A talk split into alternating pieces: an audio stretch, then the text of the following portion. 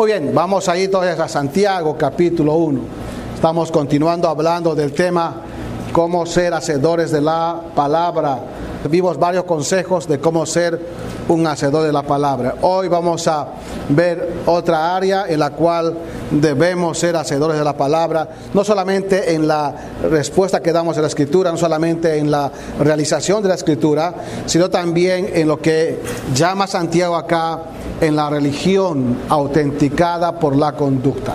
Y vamos a definir esta palabra religión porque es una palabra que ha sido mal entendida bueno, ha tenido sus, sus, mutaciones a través de los años y tiene también algunos usos que son diferentes fuera, en y fuera de nuestro entorno como cristianos. Entonces voy a leer el versículo 26 y 27, 26 y 27, dice así, si alguno se cree religioso entre vosotros y no refrena su lengua, sino que engaña su corazón, la religión del tal es vana. La religión pura y sin mácula delante de Dios el Padre es esta. Visitar a los huérfanos y a las viudas en sus tribulaciones y guardarse sin mancha del mundo. Vamos a orar. Padre, gracias por tu palabra. Te rogamos, Padre, que en estos minutos que tenemos nos ayudes a entender, a comprender lo que significa una religión verdadera, pura, genuina delante de ti. No una religión que nos autopercibimos o lo que otros dicen, sino lo que tu palabra enseña. Oh Padre, bendice tu palabra, úsala para transformar nuestras vidas, ordenar nuestros pensamientos, nuestros caminos. Háblanos, Señor. Te rogamos tu bendición en Cristo Jesús. Amén. Muy bien, Parecería que este versículo, bueno, a pesar de ser el versículo final del capítulo 1, parecería que ser que está un poco desconectado de lo que hemos venido hablando, del oidor olvidadizo, del simple oidor y no hacedor. Pero tiene una conexión bastante clara porque es un, como un paralelo. Eh, hemos hablado del oidor simple, que oye y no hace la palabra de Dios, no practica la palabra de Dios. Y aquí vemos a alguien que se cree religioso en su propia en su propio lente, en su propia percepción. Y vamos a hablar de esto un poquito. Y en otras palabras, acá el concepto religioso es alguien que eh, cree que guarda todas las cosas que Dios manda. La demanda de Santiago va a ser la misma con aquel que es un simple oidor. Los creyentes hacedores de la palabra no son solamente oidores olvidadizos, sino hacedores de la obra, practicantes de la palabra del Señor. De igual manera, los creyentes hacedores de la palabra no solamente presumen lo que son o lo que autoperciben ser, sino tienen que saber controlar, manejar su vida para la gloria de Dios. El mundo está lleno de religiosos. Hay por todos lados, de toda forma, de todo color, de todo ámbito, de toda secta, de todo lugar hay religiosos. Vamos a un poquito a definir cómo se define esta palabra en la escritura y fuera de la escritura. El diccionario, el diccionario que es nuestra referencia, el RAE de la Real Academia Española, define eh, religión como un conjunto de creencias o dogmas acerca de una divinidad y las prácticas rituales para tributarle culto. ¿Entiendes esto? Entonces, ¿qué es la religión en el diccionario? Básicamente el concepto, un conjunto de creencias o dogmas que se han ido haciendo siempre acerca de alguna divinidad y las prácticas que se hace para agradar a ese objeto de fe o esa divinidad. Miren lo que está relacionado. Es un conjunto de creencias, de compromisos, de ceremonias, de culto, de oraciones, lo que sea, pero que compromete a alguien para poder llevar a efecto eso aquí tenemos los dos, las dos palabras en la Biblia. Tenemos la palabra clave que se repite mucho acá, va a ser religioso en el versículo 26 y al final la religión. Note, religioso y la religión. El primero es un adjetivo. O sea, la idea es que alguien que se coloca la virtud y se califica como alguien que es religioso. Y la religión es un sustantivo que define qué es una religión. Es un conjunto de creencias que demandan cierta práctica a aquel que sigue esa religión. Entonces, básicamente eso es eh, religioso y religión. Es una palabra, eh, obviamente va a depender de qué religión o de qué grupo que implica religión escoge uno para seguir un culto o ceremonias, para seguir ciertos tributos. Eh, hay tantos. La religión andina demanda tributo de sacrificios, sacrificios de animales, y adoran a la tierra, al sol, a la luna de alguna manera. Hay un animismo o de alguna manera una identificación con la creación, con la naturaleza y otras cosas. Hay cada religión, cada grupo que es religioso demanda un cierto tipo de culto, de ceremonias y de cosas que hacer. Así es con la iglesia católica, así es con la iglesia bautista, así con la iglesia pentecostal, con cualquier iglesia, adventista, testigo de Jehová, mormón, todos son un conjunto de creencias que demandan de alguna manera algún tributo de adoración. Obviamente va a variar de acuerdo al objeto de fe. Y en nosotros el objeto de fe es el Señor Jesucristo. En sentido general, la palabra religión implica eso. Pero ahora vamos un poquito más, en nuestro contexto es muy diferente. Pero antes déjeme leerle dos versículos que la Biblia muestra en cuanto a este concepto de religioso, porque lo usa eh, Pablo también, siempre un poco connotando o entendiendo la idolatría. Miren lo que dice Hechos 26, 5. Hechos 26, 5 dice así. Pablo estaba defendiéndose ante Agripa, hablando de su fe, Agripa conocía las costumbres que tenían los judíos, etcétera. Pero miren lo que dice el capítulo 26 de Hechos, versículo 5. Dice así: los cuales también saben, está hablando de los líderes religiosos que la acusaron, los cuales también saben que yo desde el principio, si quieren testificarlo, conforme a la más rigurosa secta de nuestra religión, viví fariseo.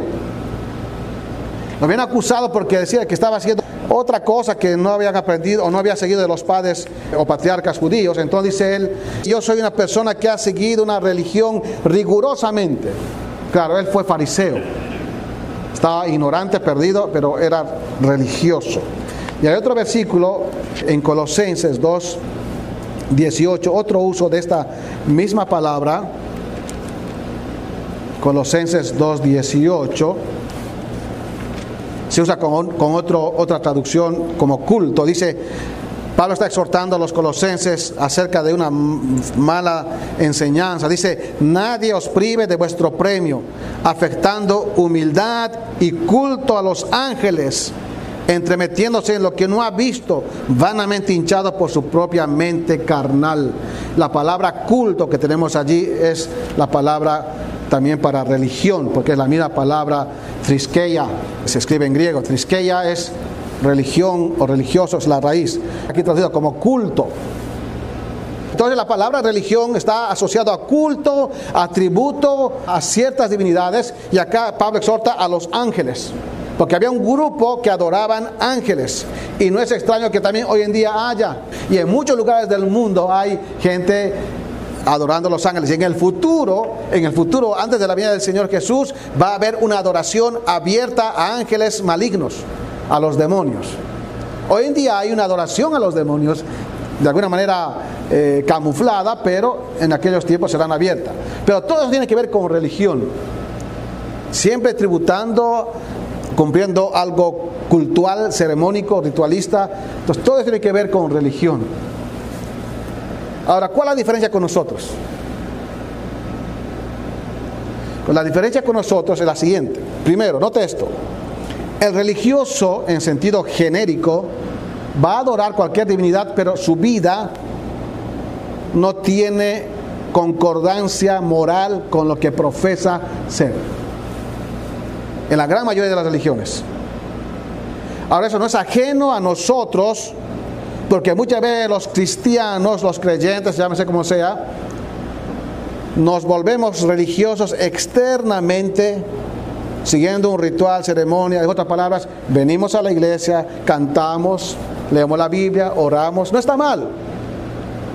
Pero solamente es una, una máscara externa que no refleja necesariamente nuestro interior. Porque en cualquier momento sale nuestro interior, porque se manifiesta nuestro interior. Tarde o temprano vamos a mostrar quiénes somos en nuestro interior. Entonces empezamos a vivir desordenadamente. Creyentes no, no aplican la palabra de Dios, no viven para Dios. Y aquí vamos a ver, eh, una de las pruebas es no refrena su lengua. Y hay tres pruebas que va a poner Santiago acá, que lo vamos a ir examinando una por una, pero dice, uno se cree religioso, uno que se cree que cumple todas las normas de práctica ceremónica, oración, ayuno, lo que usted quiera llamarlo, pero no sabe refrenar su lengua, la religión del tal que es vana.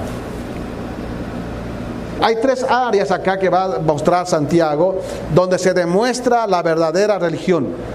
Uno es en la lengua, en la, en la manejo, en el control de la lengua. Segundo es en la compasión de nuestro prójimo, compasión de aquellos que están en extrema necesidad, no solamente física, sino necesidad espiritual, necesidad de confortarles, de animarles. Vivimos en un mundo tan indiferente y lo que más, creo que lo que más hace daño y lo que más afecta a la sociedad es la indiferencia que tenemos unos de otros. Y tercero, el no separarse de la mundanalidad, guardarse sin mancha del mundo. Y lamentablemente hacemos muchas ceremonias, muchas cosas culturales, eh, muy rigurosos con leer la Biblia, orar tal vez, pero si no hay, no hemos podido vencer, controlar la lengua, no hemos podido ser compasivos, sensibles, confortadores con otros, que mi vida lo anime a otro, y no hemos podido guardarnos de este mundo y de no mancharnos, entonces estamos en serios problemas. Ese es lo que eh, Santiago está diciendo. Tenemos que ser hacedores de la palabra, pero que en la religión autenticada por la conducta, no por lo que nosotros pensamos que somos. ¿Entiende? Muy bien, entonces ahora sí, con esa introducción vamos a intentar desglosar lo que Santiago dice. Muy bien, miren lo que dice el versículo 26. ¿Cómo entra aquí Santiago? Si alguno se cree religioso entre vosotros. Vamos, a examinar esta verdad. Si alguno se cree religioso entre vosotros, no esto. Ahora, recuerda que les dije algunas cosas un poco pesadas para, para explicar. Yo trato de explicar lo mejor posible, pero si no le explico alguna cosa, usted se va a perder la riqueza de lo que quiere decir la escritura. Cuando en la Biblia aparece un sí, como este, se llama una cláusula condicional. Ahora, en la Biblia, en el texto griego o en la Biblia en griego, hay muchas condicionales de distinta clase. Esta se llama una condicional de primera clase. ¿Por qué? Porque no presume algo que no es realidad. Una condicional de primera clase como esta está asumiendo lo que está diciendo que es una realidad que está pasando dentro de la comunidad de los creyentes. No está suponiendo. Es una realidad que está pasando en la experiencia de la comunidad de fe allí a quienes él escribe. En otras palabras, hay en la iglesia o en la congregación o en el grupo al que Santiago escribe, hay algunos que están creyendo ser religiosos más que otros. Esa es la idea de una condicional de primera clase. Asume la realidad que existe. Por eso está escribiendo, Santiago está exhortando a que paren con esa forma de pensamiento si alguno, miren, el pronombre definido, si alguno. Y Santiago lo puso así por inspiración divina para mostrarnos que cualquiera dentro de una iglesia puede caer en esta situación, en esta experiencia. Si alguno. Ahora miren lo que dice, se cree religioso. Ahora, esta palabra interesante, se cree religioso, se cree religioso. En el texto griego, literalmente lo voy a traducir, esta expresión cuando dice si alguno se cree religioso entre vosotros, bueno, la primera parte sería si alguno se cree religioso ser. el verbo, ese verbo está al final para darle énfasis. Si alguno se cree religioso ser o estar siendo. Es la idea. Acá tenemos una, una importante palabra que es se cree. Se cree no es de confiar. En la Biblia para, para creer hay muchas palabras. Una de ellas, la más famosa, que tiene que ver con confiar. Puede ser pistei, pisteos y sus variantes. Pero aquí no está esa palabra. Aquí la palabra creer viene de un verbo doqueo. Este verbo significa suponer. Tiene que ver con el pensamiento, considerar. Es un pensamiento propio, vamos a llamarlo así, porque es lo que va la, la idea del, del texto. Es un pensamiento que uno mismo tiene, se considera, y describe la realidad de que alguien en la congregación está pensando, está considerando, está suponiendo, está considerándose a sí mismo como con una reputación propia de religioso. Alguien que en su mente piensa él está convencido en su mente que es piadoso, porque otro sinónimo para entender de esta palabra religioso sería piadoso, devoto, pío. Entonces una persona que en su mente, en su pensamiento, él mismo se cree, se supone, se autopercibe que es una persona que cumple eh, todas las exigencias de la o de su religión. Es alguien cuidadoso externamente en ejecutar con mucho detalle los ritos religiosos del culto y piensa que por observar eso está satisfecho. Lo hago la ilustración para que pueda entender. Es como si cualquiera de nosotros pensamos en nuestra mente que somos buenos cristianos porque todos los jueves estoy aquí a las 7 menos 10 para empezar el servicio. Estoy todos los domingos 15 minutos antes del servicio. Vengo con mi Biblia de estudio de cualquier autor. Vengo, estoy en mi casa orando y vengo acá, hago algo por el Señor y hago algo por esto. Pienso que por eso ya soy realmente un piadoso perfecto y que estoy mejor que los demás. Ese es el sentido acá. Y ahora entramos a esto. La verdadera religión, la verdadera piedad, el verdadero practicante genuino de una religión genuina, no es un, o sea, esa es la religión, esa clase de religión no es una conducta autopercibida. ¿Entiendes esto? No es lo que tú crees ser.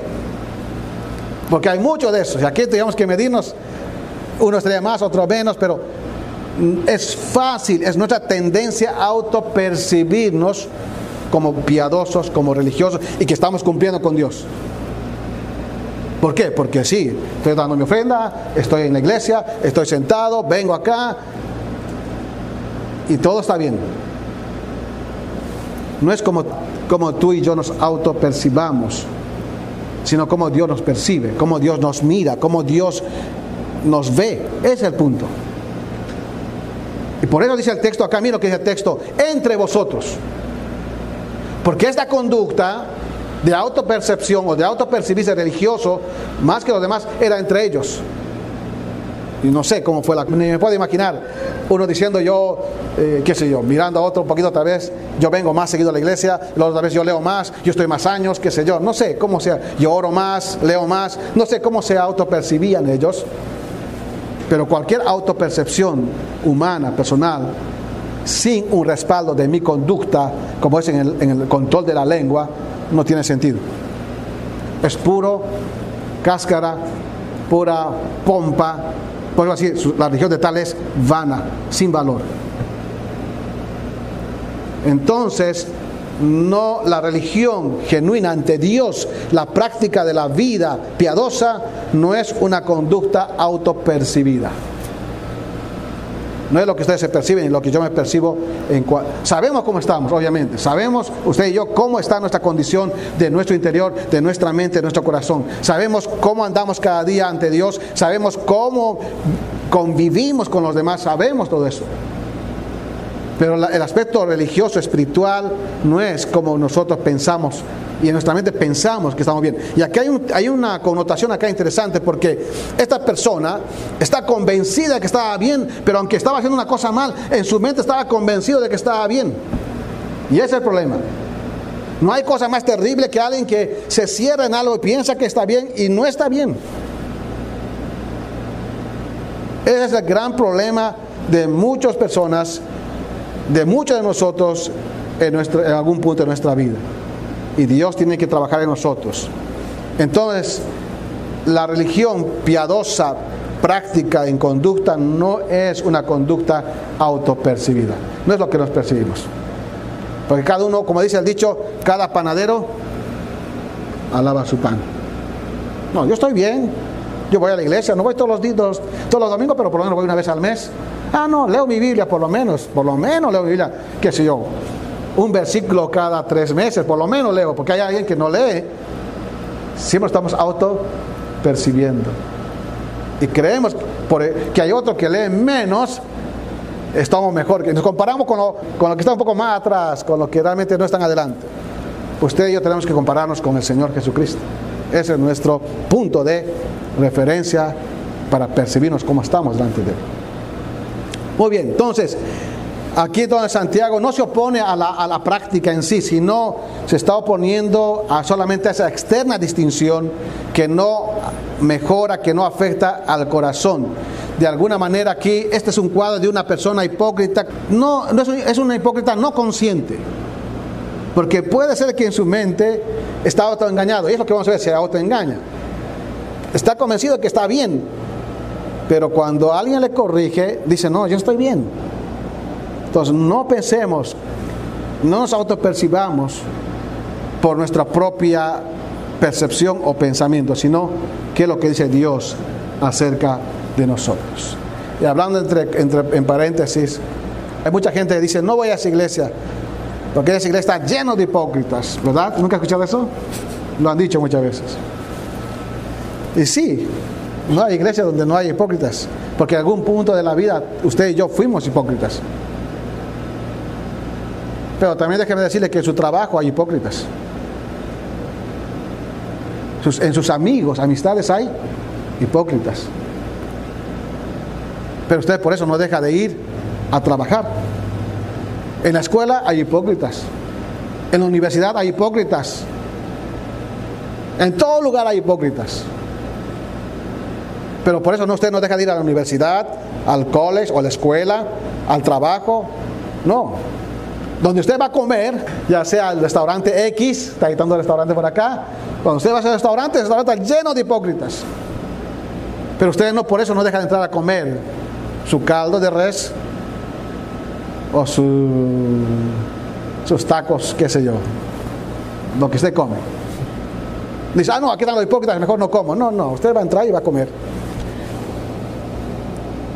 Pero como nuestro pensamiento a veces, nuestra autopercepción de cosas no son realmente congruentes.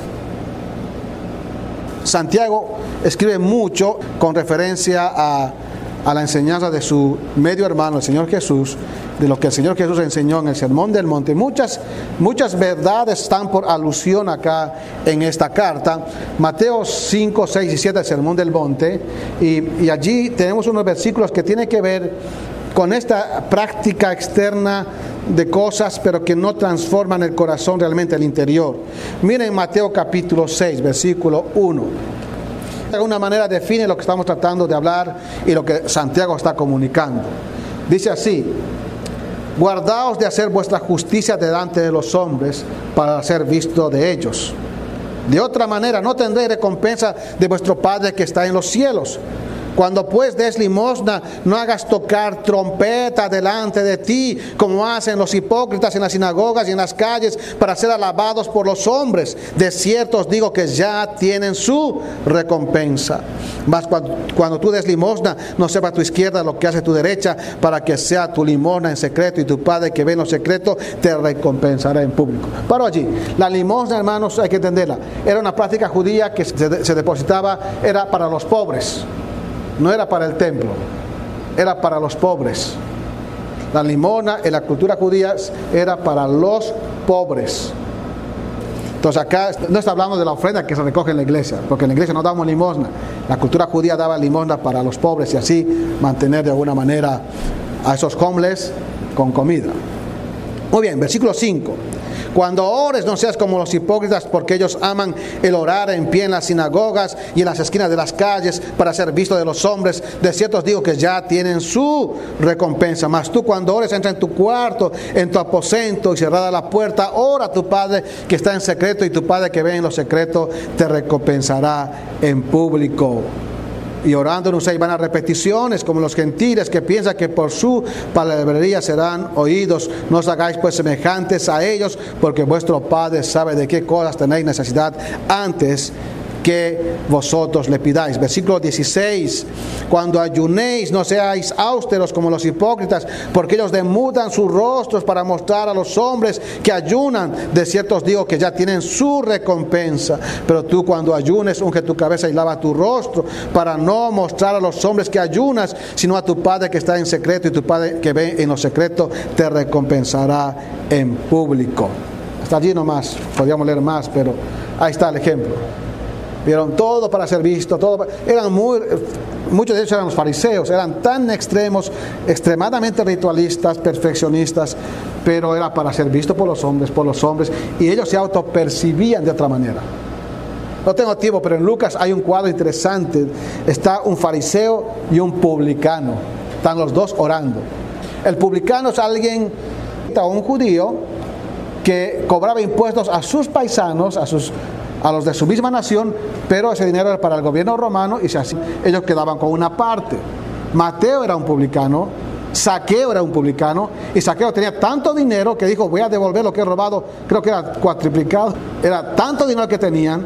Entonces un publicano era odiado por los judíos porque les cobraban dinero para el enemigo, para el que estaba oprimiéndoles y se quedaban con una parte realmente era despreciado, despreciables los publicanos. Ahora está un publicano y está un fariseo, un religioso. Y el religioso ahora puesto de pie y el publicano está de rodillas golpeándose el pecho. Y dice el fariseo, dice, Dios te doy gracias porque dice, yo ayuno tantas veces, hago esto, doy aquello, te doy gracias porque no soy como los otros hombres. Y le mira al publicano. Y el publicano dice, oh Dios, sé propicio a mi pecador. Miren la diferencia. Entonces, este hombre, este fariseo, se autopercibía religioso a sus propios ojos. Entonces, no es como nosotros nos creamos, sino como Dios nos mira y cómo estamos delante de Dios. Si alguno se cree religioso, dice la Biblia, y no refrena su lengua. Aquí entra el segundo tema rápidamente, se me fue el tiempo, pensaba avanzar hasta el versículo 27, pero entonces, la religión piadosa no es una conducta autopercibida. Segundo lugar, miren lo que dice el versículo. Dice, y no refrena su lengua. O sea, se cree religioso, se cree pío, se cree devoto, pero dice, no refrena su lengua. Ese es énfasis fuerte con esa palabra negativa, no refrena. Y esta palabra refrenar, este verbo, viene de, la, de la acción de poner un freno o brida con el fin de mantener el control, en este caso de un animal como los caballos.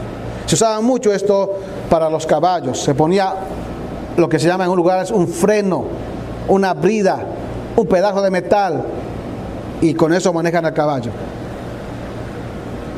Y pueden controlar semejante animal, majestuoso animal, porque son grandes los caballos. Y entonces acá lo que está haciendo por esta figura, trayendo a, este religioso, dice, se cree religioso pero no sabe controlar, esa es la idea, no refrena, no tiene un autocontrol, no tiene eh, un control, un dominio, no ha puesto una brida, un freno a su propia boca. Porque es muy fácil colocar un freno en la boca de otros, pero no en la boca de uno mismo. Entonces, ¿qué está diciendo Santiago acá?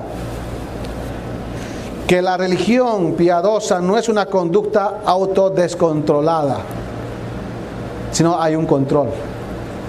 Y Santiago va a hablar de eso más adelante, va a decir, va a hablar en el capítulo 3 de todo lo que es la lengua de todo lo que es la comunicación, lo que, lo que hace la lengua, es un mundo de maldad, se jacta de grandes cosas, con ella bendecimos a Dios, con ella maldecimos a los hombres, y va, va a hablar este Santiago de esa manera, y va a decir que el que sabe controlar su lengua va a controlar también todo su cuerpo. Claro, esta, esta persona que estaba presumiendo ya estaba pecando, no tenía control en su lengua porque estaba suponiendo y autopercibiéndose y diciendo que era un religioso, se creía un religioso, un piadoso que guardaba todas las eh, demandas de, la palabra de Dios o, el, del Señor. Entonces acá tenemos, no refrena su lengua, no pone control a su lengua. Y no voy a hablar mucho de esto, porque el capítulo 3 de Santiago va a hablar bastante. Y parece ser acá que Santiago está censurando ese celo fanático de esta persona que tiene pretensiones de ser un verdadero piadoso. Posiblemente hacía alarde. Por eso se creía, presumía que era religioso. Y dice, no, no, hay que saber refrenar la lengua. Hay que saber manejar la lengua. No se puede uno descontrolar, en otra palabra, con la comunicación. La forma en que comunicamos las cosas, obviamente no somos perfectos, pero la forma en cómo expresamos, cómo comunicamos, cómo hablamos, determina nuestra verdadera práctica piadosa religiosa. Es una forma de, de medirnos cómo nosotros estamos delante del Señor. Un descontrol de la lengua es un signo que revela nuestra naturaleza interna indómita, vamos a llamarlo así, que pierde el control del, hablar y hablamos, hablamos cualquier cosa. Y no se dice acá exactamente cuál fue, pero el hablar es muy amplio. en el hablar, en la comunicación empieza, eh, eh, encierra mentiras, murmuraciones, malas palabras, blasfemias, eh, abuso verbal, psicológico, todo eso en otras palabras, el chisme también, todas esas cosas entran dentro de lo que es una mala, una mala comunicación. Tenemos acá la forma de cómo se mide. Ahora, miren, dice, no refrena su lengua. Miren, sino que. La idea de esto es al contrario o por el contrario. Es una persona que se queda religiosa, pero no refrena su lengua, da rienda suelta a su lengua, habla lo que quiere, lo que le viene a la mente, lo que sea, Dice, y por el contrario, dice, ¿qué pasa acá? Sino que engaña su corazón. Se cree religioso, pero al hablar de esa manera engaña su corazón. La idea de esta palabra engaña, la idea es crea una falsedad para sí mismo. ¿Por qué? Porque él está convencido de que es un buen cristiano, un buen religioso, un buen piadoso, pero vive una vida dispareja y está usando mal sus palabras, su comunicación. Piensa en su mente que está bien. De esa manera está engañando, creando una falsedad en su pensamiento, en su vida. Y además este participio está en tiempo presente. Es algo continuo. Piensa que está bien, pero por otro lado está haciendo cosas negativas. Aplicando, es lo que podemos decir. Creemos que somos buenos cristianos, leemos la Biblia, estamos haciendo las cosas, pensamos que estamos cumpliendo con Dios, pero por otro lado nuestra conducta, nuestra comunicación, nuestra forma de vida dice otra cosa. Lo estamos auto engañando. Pues dice, sino que engaña, miren, su corazón. No engaña a otros. Porque a otros puede, claro, como hemos hablado de, vivir una religión a, los ojos de los demás, claro, podemos vivirla. Usted puede demostrar a otros que vienen a la iglesia, que hacemos cosas, pero el corazón no lo conocemos. Si uno vive esta forma de vida doble, engaña su propio corazón, no a los demás, ni siquiera a Dios. Dios mira todo, pero sí engaña su propio corazón su propio interior, su propio pensamiento, sus propios sentimientos, todo lo que el corazón tiene que ver con todos los aspectos internos, nuestro interior, nuestra existencia interna, quiénes somos nosotros. Es solamente usted lo conoce y Dios. Pero una persona así que presume una cosa, se autopercibe, pero tiene autodescontrol, entonces una persona que engaña su corazón. Y concluye Santiago, y ahí vamos a quedar, da un veredicto al final la religión del tal es vana. Lo que profesa, lo que piensa que practica, lo que presume es vano. Y déjeme definir esa palabra vana. está haciendo un énfasis. Generalmente los adjetivos modifican un sustantivo, religión vana. El énfasis es más en lo banal, esa es la, la fuerza de esta palabra. Está diciendo que es vacío. Matíos o matayos es vacío, sin valor, inútil. La idea es, infiere algo carente de resultados, desprovisto de significado y de beneficio. Claro, ¿en qué beneficia? Y justo va a tomar ese concepto después, en el capítulo 2 también. ¿En qué beneficia que presumamos una cosa y hagamos otra cosa? ¿En qué beneficia? En nada. Pues el veredicto de, de Santiago dice, eso es vano, es sin valor, no tiene ningún valor, ninguna utilidad. Termino con un comentario de un comentarista de, de, devocionales de toda la Biblia, se llama Matthew Henry. Él tiene de toda la Biblia como comentario, pero son comentarios devocionales aplicativos.